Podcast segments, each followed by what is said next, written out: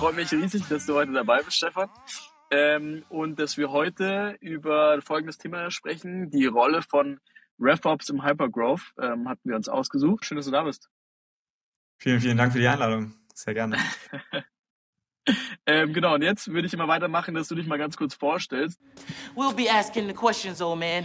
Who are you? You. No, not me, you. Yes, I am you. Just answer the damn questions. Who are you? Ja, kann ich sehr gerne äh, kurz umreißen. Äh, ich will gar nicht zu, zu weit ausholen. Ähm, äh, hol gern also, so weit aus, wie du willst. also ich habe ursprünglich angefangen äh, im äh, B2B Sales, ähm, habe mal für Metasuchmaschinen gearbeitet, ähm, also so passe, äh, klassisch Preisvergleich, ähm, sehr datengetrieben ähm, und bin äh, danach habe ich äh, was selber gegründet, äh, ein Digital Health Startup, äh, das für neun Monate gemacht, ähm, haben aber keine Finanzierungsrunde zustande bekommen und ähm, dann haben wir das Unternehmen liquidiert und danach stand so ein bisschen die Frage an, okay, was möchte ich eigentlich machen? Und habe mich daraufhin bei äh, Apinio beworben, einem Hamburger Startup, ähm, und habe dann von denen den Vorschlag bekommen, dass sie ähm, eigentlich Lust hätten, mir eine RevOps-Rolle anzubieten. Ähm, ich hatte zu dem Zeitpunkt ehrlicherweise noch nicht so den Plan, was das genau äh, ist. Wann war das? 2019? Das war Anfang 2021. Okay. Doch, trotzdem äh, noch relativ äh, early für, für RevOps. Cool.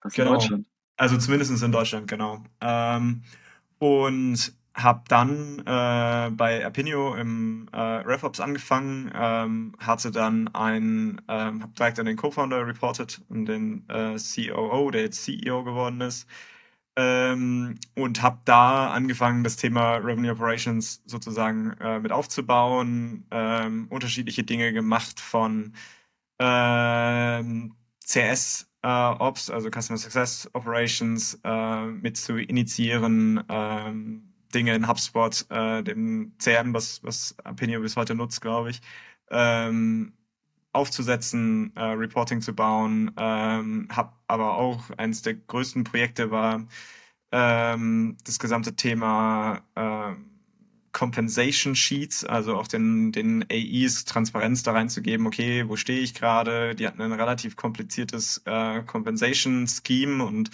ähm, das habe ich dann alles gebaut in Excel. Ähm, war dann unser äh, Tool of Choice und dann, äh, dann ging es los. Und dann habe ich das ehrlicherweise nur für fünf Monate gemacht. Ähm, und habe dann so ein bisschen gemerkt, dass ich irgendwo Lust hatte. Ähm, Apinio war damals so bei ja, 100 20, 150 Leuten dann irgendwann. Und dann hatte ich halt Lust ähm, wieder auf ganz klein und die Dinge eigentlich mal von Anfang an aufzubauen.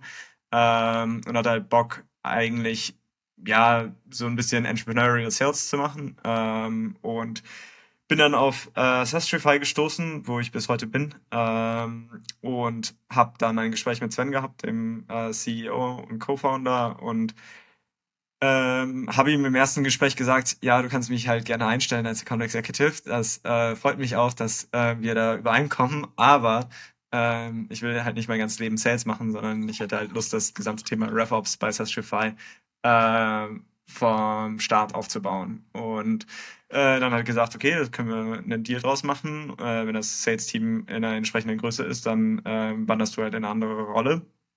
Und ähm, so ist es dann auch gekommen. Das heißt, ich bin jetzt seit äh, Oktober 2021 bei äh, Sastrify Fulltime Revenue Operations ähm, und habe dann Dinge gemacht wie Pipedrive rauszuschmeißen, HubSpot einzuführen und ähm, ja, habe jetzt die, das Unternehmen begleitet. Logical Choice. Äh, ja, Logical Choice und habe jetzt das Unternehmen begleitet eigentlich in einer, äh, ja, von der Pre-Seed-Phase bis hin zu jetzt Series A, die wir letztes Jahr im Januar zugemacht haben und seitdem äh, ganz gut weitergewachsen sind. Genau. Wie, wie viele Leute, warst du dann einer der ersten AEs eigentlich bei Sastrify?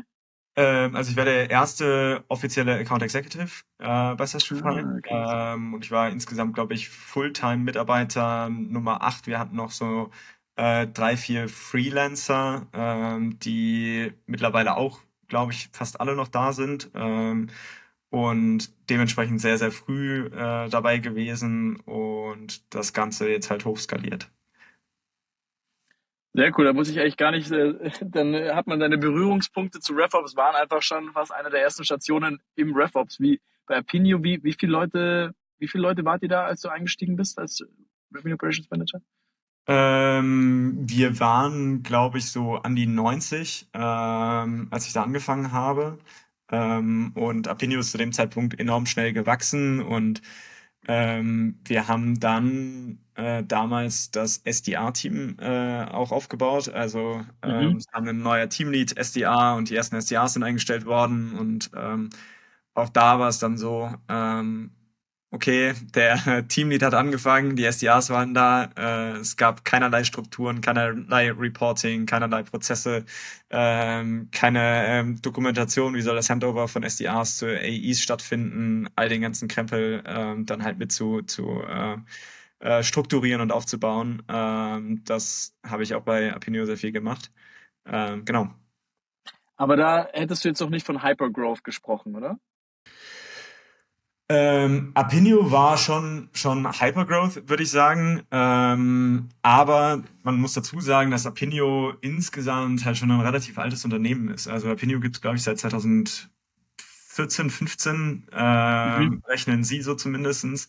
Ähm, und dementsprechend war HubSpot bei denen schon äh, sehr weit aufgesetzt, ähm, nicht unbedingt strategisch aufgesetzt, aber es gab einfach schon sehr viel Wildwuchs und es gab ähm, einfach da den Head of Marketing und der Head of Sales, die das halt vorher zusammen gemacht haben und ähm, sich in dem CM sehr, sehr ausgelebt haben. Ähm, und dann war es halt auch, also es war natürlich deutlich schwieriger, weil man viel mehr Change Management machen musste. Also ja. ähm, das bestehende System war halt eigentlich immer ein lebendes System, wo, wenn du irgendwas verändern wolltest, äh, muss, musste man schon sehr vorsichtig sein, äh, die Dinge irgendwie anzupacken, weil es dann auch wieder Leute gab, die sich dann entsprechend auf die, auf die Füße getreten fühlten, ähm, so solche Sachen halt. Ähm, und jetzt bei Sestrify, ja, würde ich schon von Hypergrowth sprechen. Also äh, wir sind ja jetzt letzte Woche, glaube ich, hat das Handelsblatt berichtet und Top 2 gewesen, äh, fastest growing company last year. Äh, sind, glaube ich, mit über, in den letzten zwei Jahren mit über 2000 Prozent gewachsen. Von, als ich angefangen habe, acht Leuten, das. auch mittlerweile äh, über 170. Ähm, Sastronauts, wie man so, äh, wie wir das intern nennen. Äh, genau. Ähm, und skalieren jetzt dieses äh, Rocket Ship. Okay, das heißt, äh, Hypergrowth würdest du äh, dementsprechend wie definieren? Einfach hat es nur was mit dem äh, Wachstum der Mitarbeiteranzahl in einem relativ kleinen Zeitraum? Oder machst du es, wie definiert, was ist für dich ein Hypergrowth? Ja, für mich ist Hypergrowth, also es geht schon damit einher, dass man einfach, ähm, glaube ich, viele Leute einstellt in einer extrem kurzen Zeit. Ähm, was natürlich damit einhergeht, dass du permanent deine Prozesse umstellen musst, ähm, mhm. permanent mhm. nachjustieren musst. Ähm, man könnte genauso gut auf den, auf den, ähm, auf den Revenue schauen. Also ähm, ich glaube, es äh, public, dass wir uns letzt, im Vergleich zum letzten Jahr äh, verfünffacht haben. Also wir machen das sicherlich auf einem kleineren Scale, als vielleicht äh, Gorillas das gemacht hat. Ja, also da gibt es natürlich schon auch noch mal äh, gab es schon mal Startups, die das auf einer anderen Ebene und auf einem anderen Niveau gemacht haben. Was würdest du sagen, hat das eigentlich für Auswirkungen auf so einen Tech-Stack, was ja schon in der Verantwortung von, von uns RevOps irgendwie liegt? Dieser Hypergrowth. Eine sehr gute Frage, weil ähm, man natürlich unterschiedlich darauf äh, schauen kann. Also du kannst ähm, das allererste, was du, was natürlich in den Kopf kommt, sind Dinge wie äh, die Tools, die man nutzt. Ähm, ich habe es vorhin schon angesprochen, wir sind von Pipedrive auf HubSpot gegangen äh, mhm. und gehen so ein bisschen diesen natürlichen Weg irgendwo von, von äh, Toolentwicklungen. Mm, das heißt, dein, dein Text-Tag kann sich halt da schon auch immer ähm, relativ schnell und in kurzer Zeit verändern. Wir werden ja fast im äh, letzten Jahr dann nochmal, hätten wir fast nochmal unser CRM-System umgestellt und werden von HubSpot auf Salesforce migriert. Ähm, das heißt, wir hatten innerhalb von ähm, zwei Jahren ähm, ja, Sastrify ist letztes Jahr im November 2 geworden, äh, zwei, äh, zweimal das CRM-System gewechselt, was schon auch ein bisschen sehr verrückt ist, wenn man darüber nachdenkt. Das andere ist natürlich, wenn du ähm, so schnell wächst, ähm, ich glaube, aus meiner Sicht ist es jedenfalls wichtig, dass man auch klare Regeln implementiert. Also ich habe sehr früh damit angefangen zu sagen, okay, innerhalb von HubSpot haben nur bestimmte Leute äh, Super Admin Access und ähm, versucht mit mit ähm, Access Rights sehr viel ähm, ja Regeln zu setzen, um einfach zu verhindern, dass mir zu viele Leute ähm, ins CM-System reinfuschen und Dinge machen, äh, selber anfangen, Workflows zu bauen, wo ich keine Workflows haben möchte. Ähm, und das heißt, das war halt zum Beispiel auch eine Sache, die ähm, ich dann auch durchsetzen musste äh, gegenüber den, den äh, anderen Mitarbeitern, dass ähm, es halt einfach Sachen gibt, die ähm, RevOps-only ähm, Zugriff sind. Ähm, und dann gibt es natürlich immer wieder so, so ähm, Situationen, in denen man äh, ja in so einem Hypergrowth auch Tools ausprobiert und einfach voll ins Klo greift. Also wir haben äh, ein Prospecting-Tool gekauft, ähm, kurz nachdem ich angefangen habe und ähm, kannst gerne Namen nennen. Äh, ich kann gerne den Namen nennen. Äh, ja. das, das, Tool war Bluebird, äh, an sich eigentlich ein ganz cooles, äh, ganz cooles Produkt. Also ja. ich finde es bis heute so von vom Gedanken her für dich richtig, weil es ja. based Sales unterstützt. Es ist nicht automatisiert. Also man hat keine Möglichkeit, automatisierte Cadences rauszuschicken. Zumindest äh, war das zu dem Zeitpunkt der Fall. Und ähm, man kann sich halt immer wieder von Unternehmen zu Unternehmen bringen lassen innerhalb von Bluebirds. Ähm, es hat aber zu dem Zeitpunkt unser CRM unfassbar zugemüllt mit, mit Daten. Die Integration, ich weiß nicht, wann ihr es gekauft habt, aber da gab es da schon die HubSpot-Integration? Die, die HubSpot-Integration gab es schon, aber die ja. war noch nicht auf dem Niveau, wo wir sie brauchten. Und mhm. das ist natürlich so das, was du dann merkst. Wir haben dann ähm, bei Sestrify äh, Ende Ende 2021 haben wir acht SDRs äh, eingestellt ähm, und dann arbeiten die natürlich alle auf dem Tool, äh, alle ja. auf einmal. Und wenn du natürlich alle auf einmal auf so ein Tool drauf passt, hast du halt auch achtmal äh, Leute, die ähm, die auch dreimal den gleichen Complaint in den Sect-Channel hauen und sagen, ja, ja. das funktioniert nicht. Ja. Ähm, und dann musst du natürlich irgendwann deinen, deinen Schlussstrich ziehen. Und dann haben wir, äh, glaube ich, nach äh, nicht mal acht Monaten haben wir, glaube ich, den Stecker gezogen und gesagt, für uns ist das nicht mehr skalierbar, ist keine skalierbare Lösung, haben alles zurückmigriert auf HubSpot ähm, und haben dann bis Anfang diesen Jahres HubSpot als Prospecting-Tool genutzt und die, die Cadences und Sequenzen daraus genutzt. Ja, ja. Ähm, Lustige Story, uns ging es tatsächlich äh, genauso. Wir waren, glaube ich, auch einer der ersten Kunden von Bluebirds. Da tatsächlich haben die so lange genervt, bis die, bis sie die native Integration von HubSpot gebaut haben. Wir hatten die ähnlichen, ähnlichen Probleme wie ihr, also auch, dass einfach die Integration dann doch nicht so per, äh, ja, performant war wie, wie angenommen und Downtime etc. Ich würde auch dazu sagen, dass jetzt gerade der Toni, ähm, CEO von, von, von Bluebirds, ähm, die haben in letzter Zeit echt viel Gutes gemacht. Das heißt, gerade also im nächsten Renewal Circle von unserem Prospecting Tool, wir nutzen gerade Outreach, ähm, schaue ich mir auf jeden Fall Bluebirds nochmal an. Ähm, ich glaube, sollte man, sollte man sich generell nochmal anschauen, weil die Philosophie, die, die Toni hat und generell auch, dass eben nicht alles auf Automatisierungen und automatischen Cadences und so mehr, more Quality than Quantity, finde ich eigentlich echt spannend. Ich glaube, die waren einfach, ja, waren einfach noch sehr viele Kinder, Kinderkrankheiten am Anfang ähm, kannst du natürlich nicht gebrauchen in so einer Hypergrowth-Zeit, wenn dann so ein Tool äh, Downtime von einem Tag oder so weiter hat. Aber ich werde es mir auf jeden Fall nochmal anschauen. Ja. Ähm, wie gesagt, also ähm, ich glaube auch, äh, die, die Philosophie ist prinzipiell richtig und äh, ich glaube, der Ansatz ähm, stimmt. Und lustigerweise, habe ich ja schon gerade eben im Vorgespräch gesagt, ist das, was sich ja irgendwo durchzieht. Also du ähm, kaufst Tools und stellst währenddessen fest, huch, wenn du dann live gehst, das funktioniert nicht oder äh, Komisch, hä? Hat mir der, hat mir der AE was verkauft, was gar nicht so funktioniert, hä? Genau, und ähm, wo man, wo man sich dann doch auch wundert, also auch wir haben jetzt gerade Salesloft gekauft. Die Integration zwischen Salesloft und HubSpot lässt auf vielen Ebenen zu wünschen übrig. Ähm, Also man kann keine Dropdown-Menus von äh, A nach B schieben, äh, sondern muss sich merkwürdige äh, Workarounds überlegen.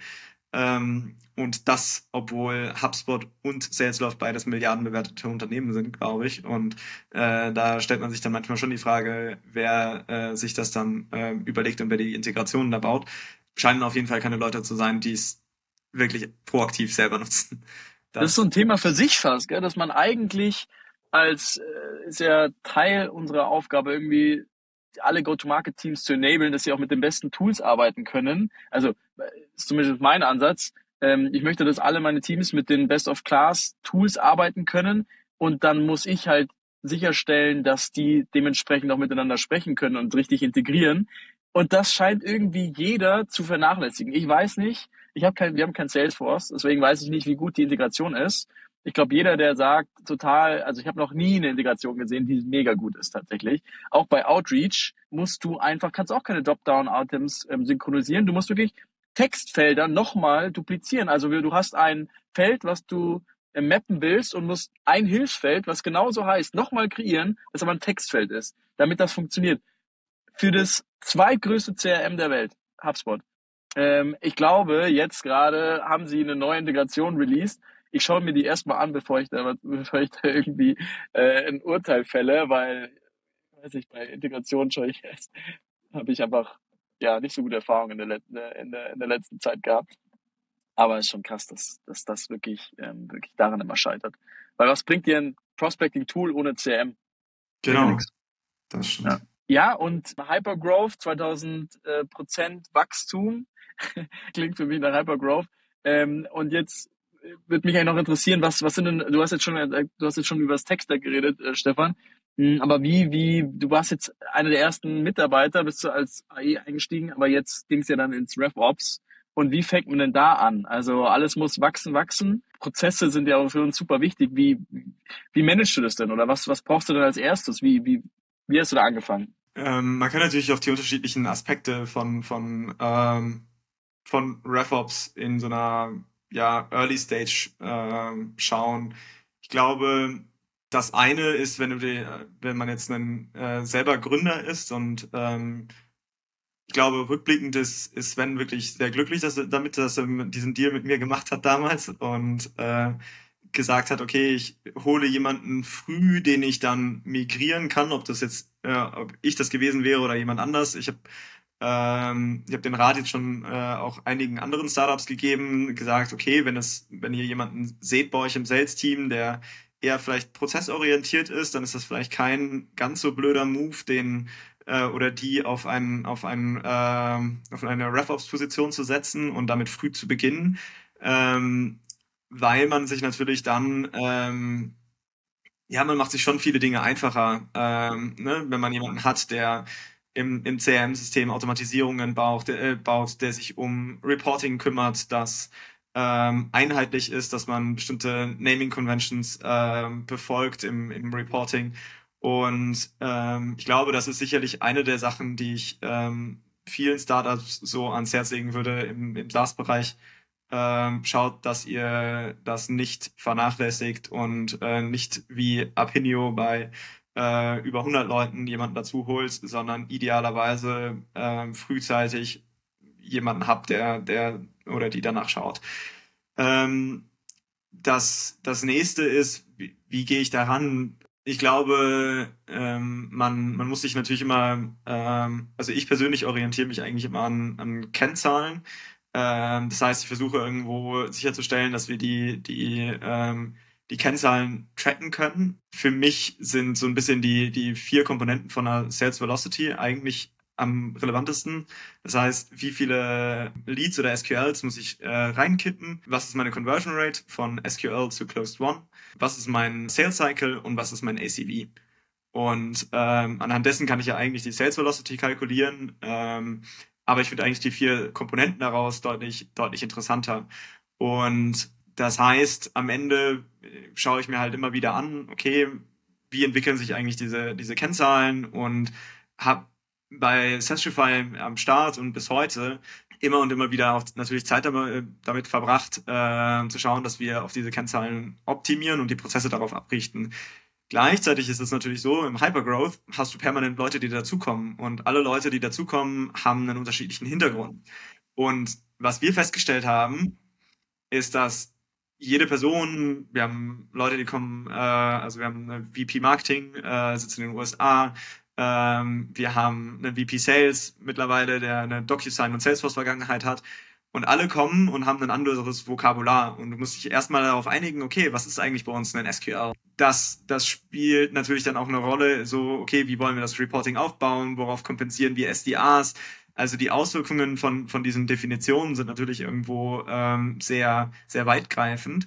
Und ähm, immer wieder mit, mit neuen Leuten an Bord ähm, stellst du dann ähm, Dinge um und ähm, es werden natürlich auch immer wieder Sachen gechallenged und in Zweifel gezogen. Und das heißt, in einer, in einer Hypergrowth-Phase war ich halt auch viel damit beschäftigt, zu schauen, dass alle Leute on track sind, äh, wir dann die gleiche Sprache sprechen und jeder weiß, hey, ähm, so, so wollen wir äh, Ancestryfy weiter skalieren und das sind die Key Metrics, auf die wir schauen. Jetzt hast du was Interessantes gesagt, da habe ich gleich mal eine Frage dazu. In, Im Hypergrowth fangen natürlich viele neue Leute an. Das heißt, viele neue Leute müssen geonboardet werden. Meine nächste Frage, habt ihr eigentlich jemand, der Sales, also Sales Enablement oder Revenue Enablement macht bei euch? Ähm, haben wir ähm, reported, aber nicht äh, an Revenue Operations, sondern äh, reporting in den äh, VP Sales. Ich selber reporte an den VP Sales. Ist nicht das ideale Setup aus meiner Sicht, dem geschuldet, dass normalerweise ein VP Sales eher auf seine Sales Metriken schaut und mich dann eher als, als Sales Operations äh, Maschine einsetzt, mhm. als ähm, ganzheitlich auf den, auf den Revenue Funnel zu schauen. Äh, gleichzeitig bin ich in der glücklichen Lage, dass ähm, Charlie, unser VP Sales, ähm, super erfahren ist und ähm, das gesamte Thema wirklich ganzheitlich betrachtet. Das heißt, mhm. äh, für mich ist er einer der treibenden Kräfte ähm, hinter ähm, bestimmten Revenue-Initiativen. Er äh, ownt eine Net Number ähm, und keine Gross Number, was einen, einen riesen Unterschied macht.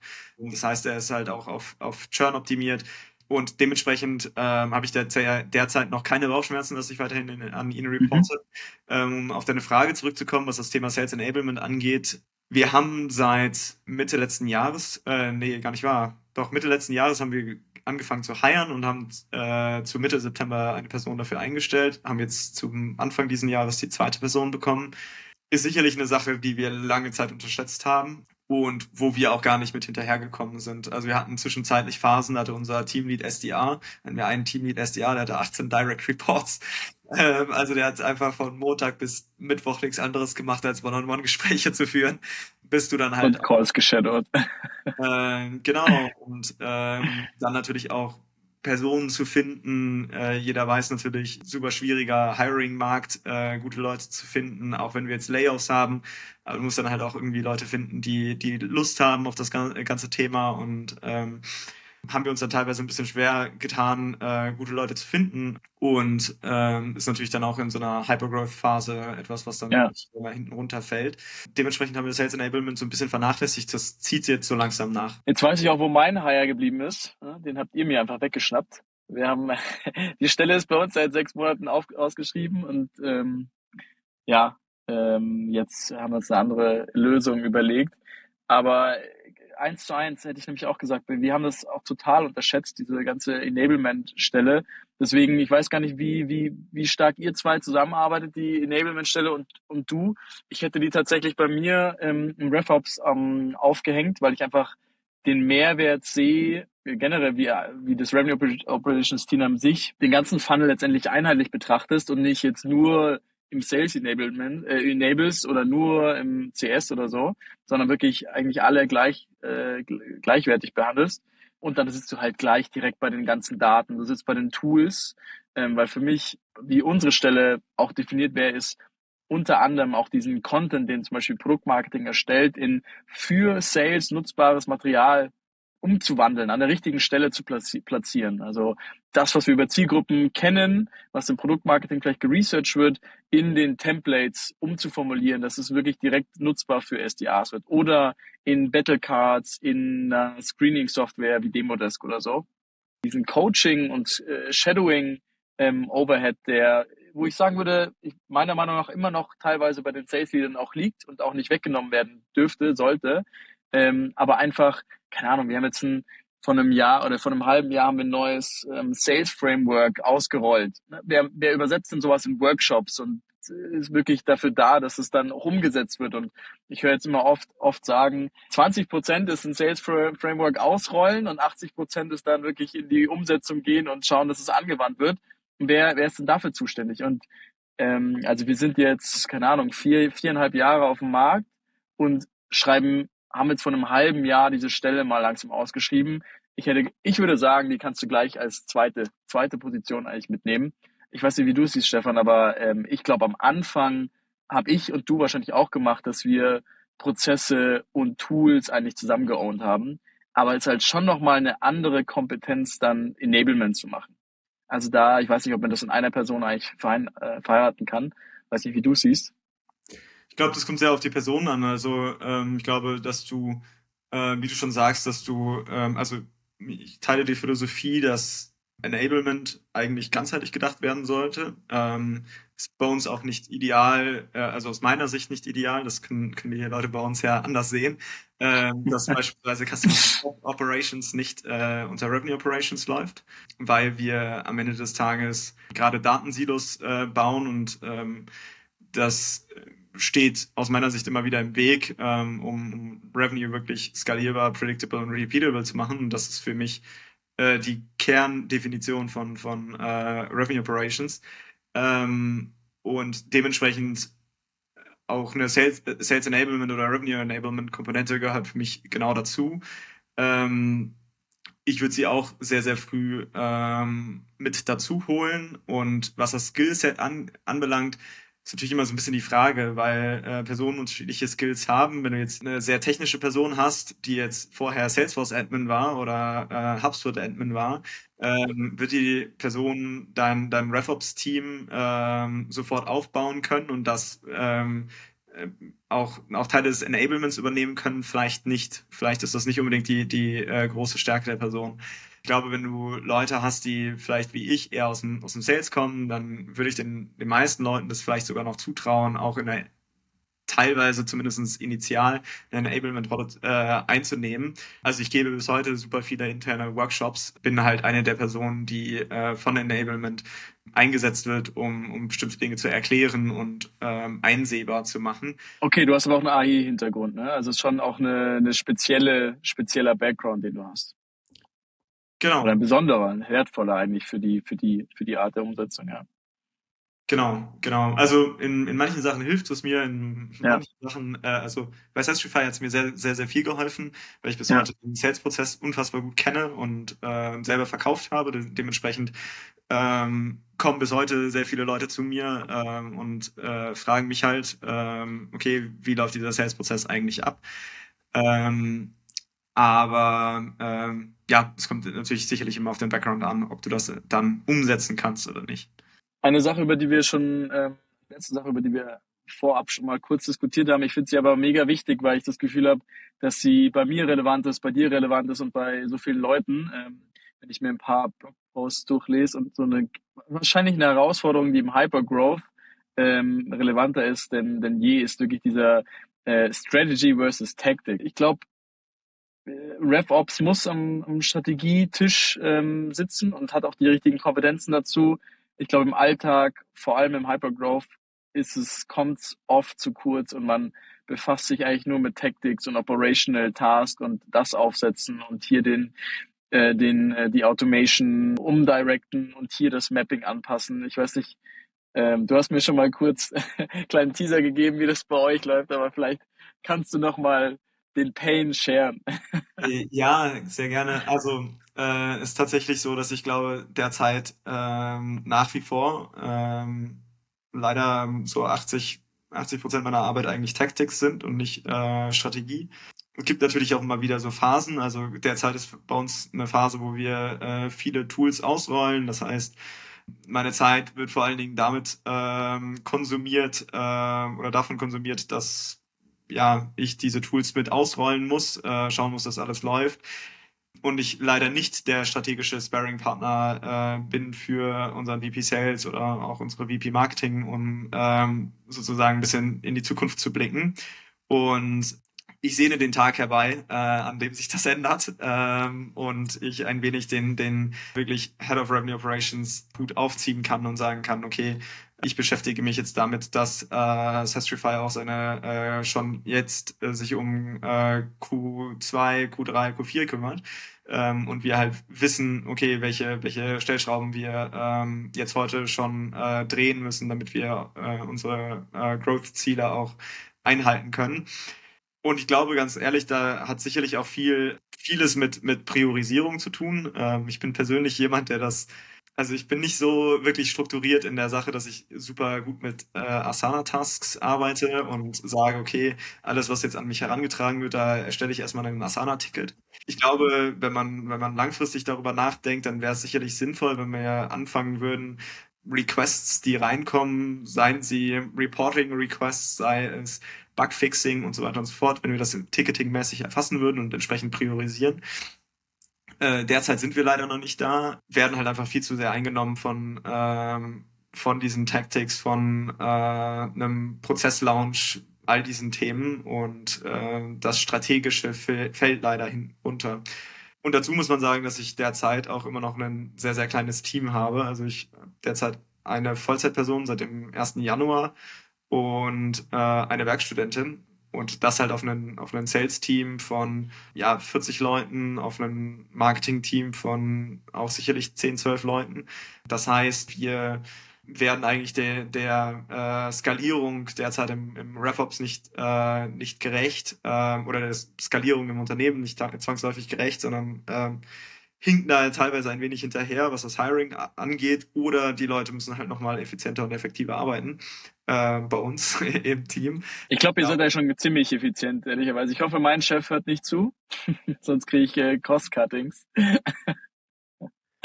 ja, ähm, also ich glaube, äh, wie gesagt, dass, dass man sich schon noch eine Struktur schaffen kann, wo äh, eine Junior-Person irgendwie dafür da ist, so ein bisschen irgendwie eher Ansprechpartner zu sein für ähm, für die, für die kleineren Themen äh, eher dann auch dafür da ist, vielleicht auch Tickets zu erstellen, ähm, diese dann äh, in den System zu, zu bringen und ja. äh, einige Sachen selber äh, lösen kann ähm, ja. und andere Dinge dann zusammen mit den mit den Vollzeitleuten oder ähm, mit mit den mehr erfahrenen Leuten äh, ja. dann kann und wenn man dann halt merkt, okay, es kommen jetzt zig Sachen rein, die ähm, beispielsweise das Thema Reporting an, äh, anbelangen, dann muss man sich vielleicht nochmal damit beschäftigen, okay, ja. äh, gießen wir das in ein größeres Projekt und machen wir da halt irgendwie so ein North Star Topic für irgendein Quartal draus. Ähm, so arbeiten wir jedenfalls, dass wir versuchen, irgendwie für jedes Quartal irgendwie so ein Kern, Kernziel zu setzen, ein Kernthema zu setzen, woran wir arbeiten, aber leider gelingt es uns bis heute nicht,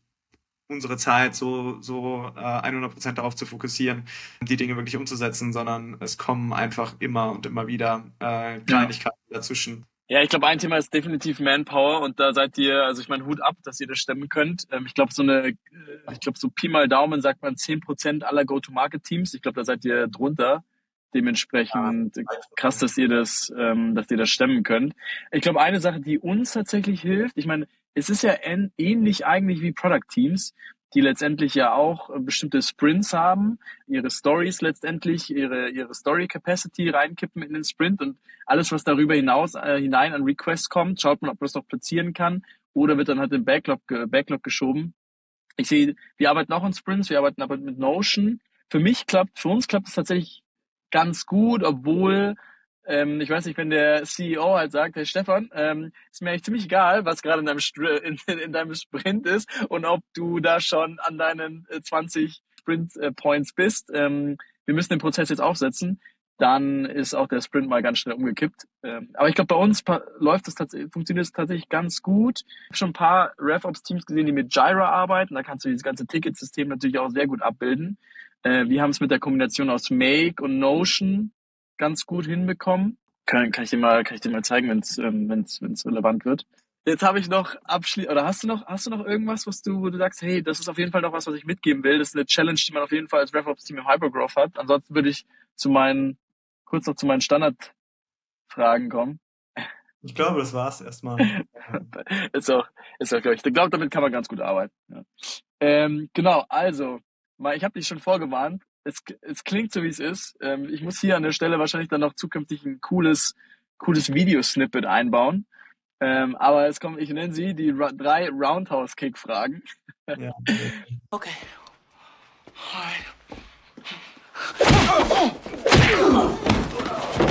Und die erste Frage, Lieblingstool und warum? Nicht Outreach, bitte. Bitte? Dann schneide ich es raus. Wenn du Outreach sagst, schneide ich es raus. Okay. Äh, nein. Ähm, ja, ich möchte, glaube ich, einen Shoutout geben zu einem Tool, was wir äh, seit sehr, sehr langer Zeit nutzen. Ähm, ich würde, also äh, man kann es gar nicht hochhängen, weil es eigentlich äh, relativ äh, ähm, relativ trivial ist, aber äh, ich glaube, es wird sehr geliebt von unseren SDRs. Äh, das Tool nennt sich äh, Surf, vormals LeadJet.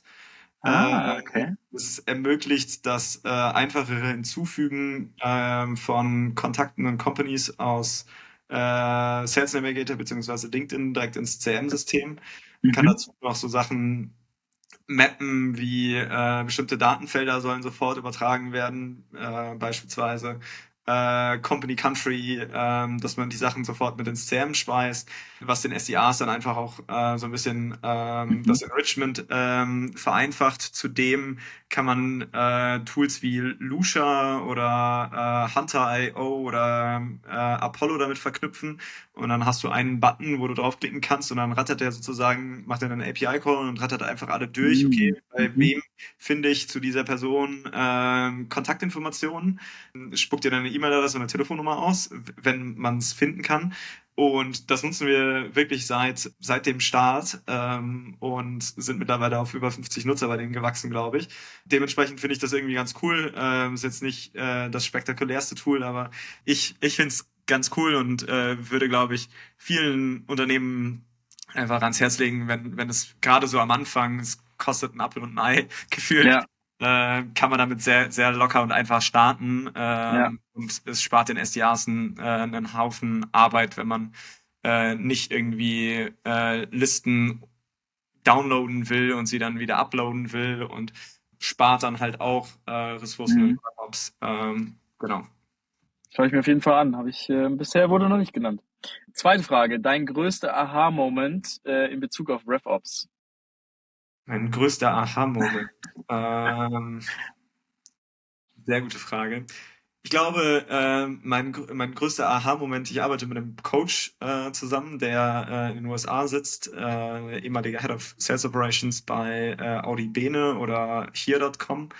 Und er hat mich dann irgendwann mal gefragt, oder in einer unserer allerersten Sessions hat er mich gefragt, was ist eigentlich deine Definition von Revenue Operations? Ich hatte so partout zu dem Zeitpunkt keine wirkliche Antwort darauf, was mhm. ich selber da äh, definieren würde. Und es geistern ja sowieso super viele unterschiedliche Definitionen davon äh, im Netz ähm, umher von äh, Alignment between äh, Teams und äh, Schieß mich tot ich konnte ihm keine wirkliche Antwort geben und dann habe ich darüber nachgedacht und dann gesagt, ja, für mich ist das eigentlich, äh, das habe ich vorhin schon einmal gesagt, äh, Revenue predictable, scalable und repeatable zu machen. Und das ist eigentlich dieser Dreisatz. Ähm, wenn du skalieren kannst, äh, wenn du es äh, vorhersagen kannst und wenn du das wiederholen kannst, dann hast du Revenue Operations geschafft.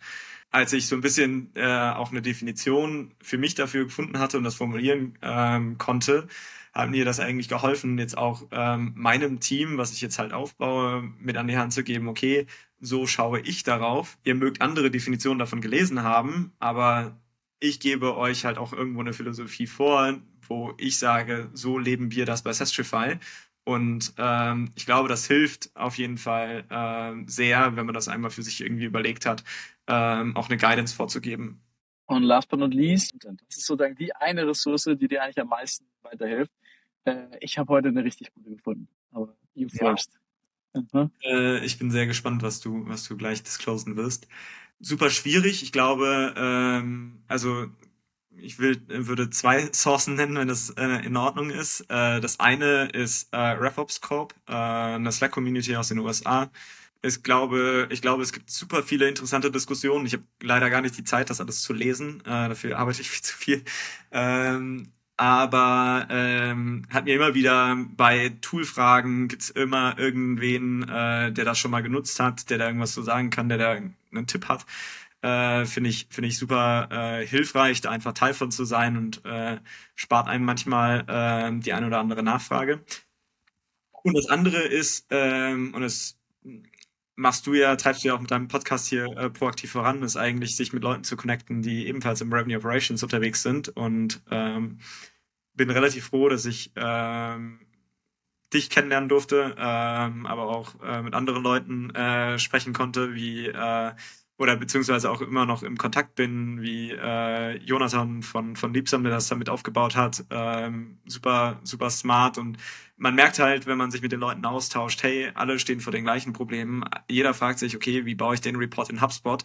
Ähm, oder wie bauen wir und automatisieren wir Inbound-Sequenzen? Ähm, wie baut man Routing Rules? Wie macht man ABX, ABM ähm, und you name it. Also da sich halt auf, auf ein gutes Netzwerk von, von Leuten verlassen zu können, die idealerweise in einer ähnlichen Größe sind. Und ähm, ich kann mich relativ glücklich schätzen, dass ich so sechs, sieben Leute habe, die alle für Unternehmen arbeiten, die so roundabout zwischen 100 und, und äh, 300 äh, Mann groß sind und äh, Frau groß sind. Äh, und das äh, hilft natürlich ähm, in, in der Beantwortung von super vielen Fragen. Ähm, genau. Und das ist eine andere gute Source. Jonathan von Liebsam, ich habe hab deinen Namen jetzt schon öfter gehört. Äh, genau, ich habe ich hab ja gerade schon geteasert. Ich habe heute was richtig, heute was richtig Gutes gefunden. I love it. Wahrscheinlich kennen das viele, aber der Ref Engine äh, oder RevOps Impact Newsletter von Jeff Ignacio, ich hoffe, ich spreche es richtig aus, Finde ich richtig gut. Ähm, kostet, kostet was im Monat tatsächlich.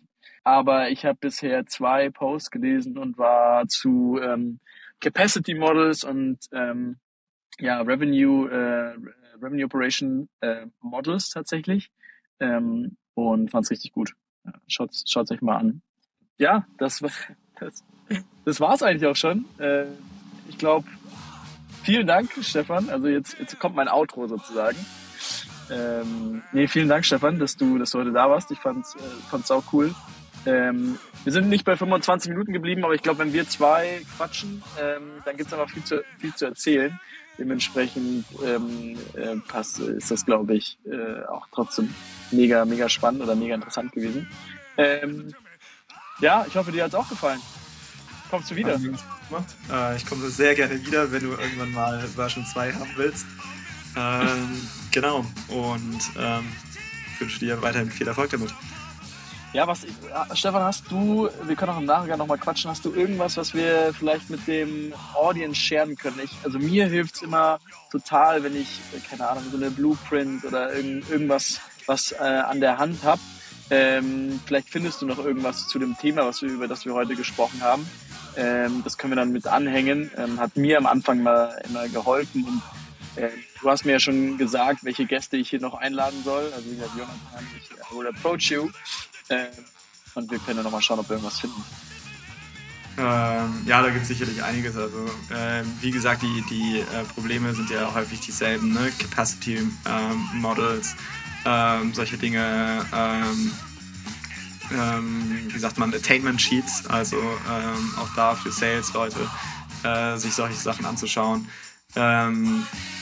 Wundert mich sowieso, dass es da eigentlich äh, keine vorgefertigten Templates gibt ähm, von, von Leuten, die sich da mal ein bisschen Mühe gemacht haben und das frei verfügbar ins Netz stellen. Äh, frei verfügbar ist, glaube ich, das Stichwort. Ja, ja ähm, so, ich glaube, ich könnte unsere Sachen schon cleanen und ähm, einfach davon eine Kopie erstellen und äh, zur Verfügung stellen. Ähm, und ist auf jeden Fall eine Version 1, die man dann vielleicht im, im Early Stage auch äh, nutzen ja. kann. Ja. ja. mega cool. Also ich glaube, das, ähm, das würde super vielen Leuten helfen. Ähm, ja mal, mal schauen. Ich, ich werde ich werd auf dich zurückkommen. Super. Perfekt. Alright, Stefan, dann wünsche ich dir noch einen schönen Abend. Ähm, und euch hoffentlich hat es gefallen. Ciao, macht's gut. Ciao.